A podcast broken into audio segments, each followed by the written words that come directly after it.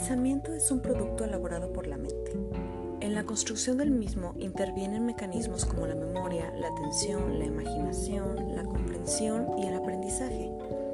El pensamiento permite a los humanos entender, interpretar, representar o crear el mundo que perciben. Es un conjunto de ideas propias de una persona o una colectividad. Para entender mejor el proceso del pensamiento, es necesario conocer sus elementos fundamentales.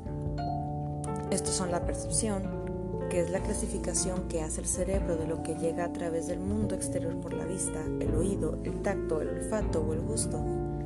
La memoria, que permite almacenar pensamientos bajo la forma de recuerdos y recuperarlos cuando es necesario. Es básico para la supervivencia y posibilita el aprendizaje. La conciencia, que es la sensación de un ser sujeto y estar despierto para poder pensar, tener la impresión de tener un cuerpo, de ocupar un espacio material, y las emociones, que influyen a la hora de formular un pensamiento, el sentimiento se almacena junto con el recuerdo y permite la transformación del mismo.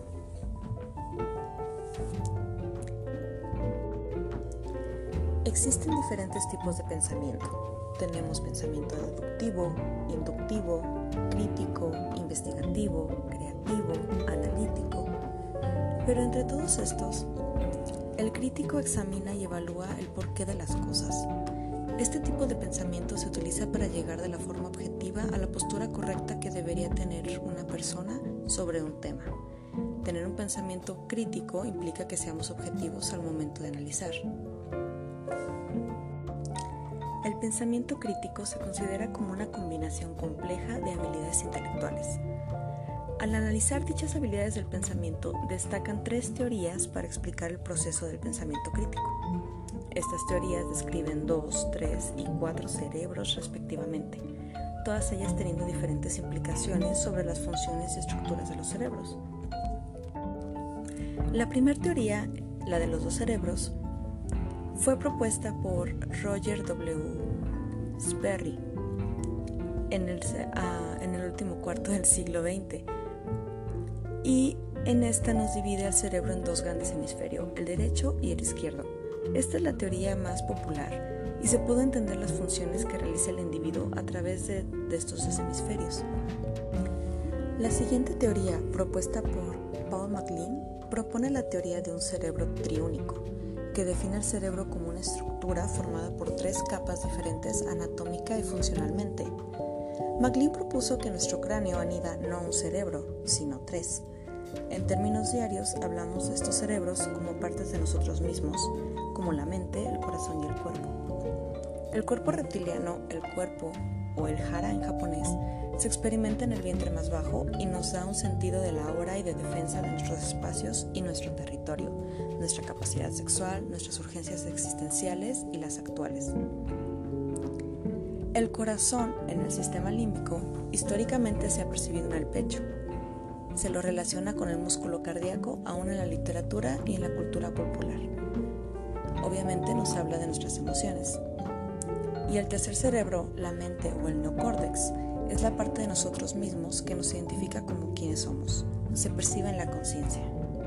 Cada uno de estos tres cerebros está conectado con los otros dos, y aunque evolutivamente el más nuevo y complejo, el neocórtex, recubre a los anteriores, no siempre es el dominante.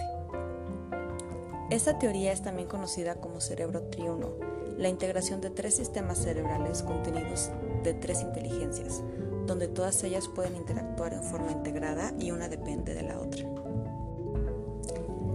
La última teoría, como bien se imaginarán, nos habla de cuatro cerebros.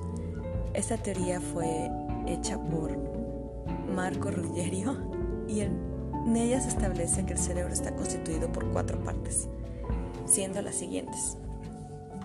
La parte neurobiótica, que es conocida como el cerebro critoniano, microbiano, y es el más antiguo.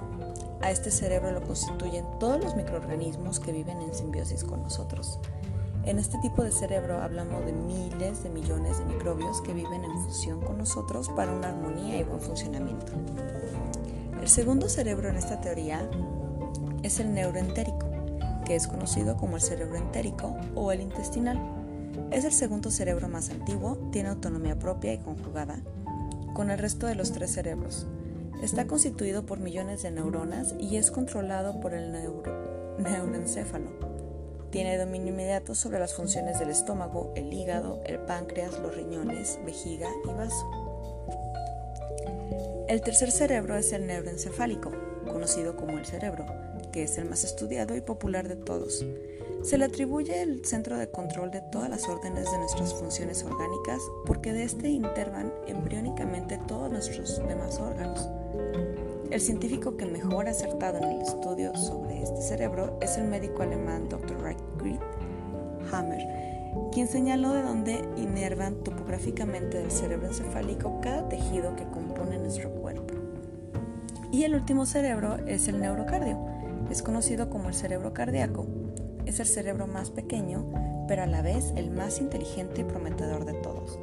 Está compuesto por aproximadamente 40.000 neuronas y están contenidas en el órgano del corazón. Posee la capacidad de anticiparse a cualquier estímulo antes de ser percibido por el sentido de la visión e incluso con los demás sentidos, olfato, gusto, tacto u oído. Además de estas teorías, donde se propone que el pensamiento crítico es consecuencia de la integración de dos, tres o cuatro cerebros diferentes y donde cada uno de ellos tiene una diferente injerencia en nuestro pensamiento, Howard Gardner, en su libro Estructuras de la Mente, propone que la inteligencia no es solamente una, sino que es múltiple y que sus distintos tipos actúan de forma armónica y son relativamente autónomos.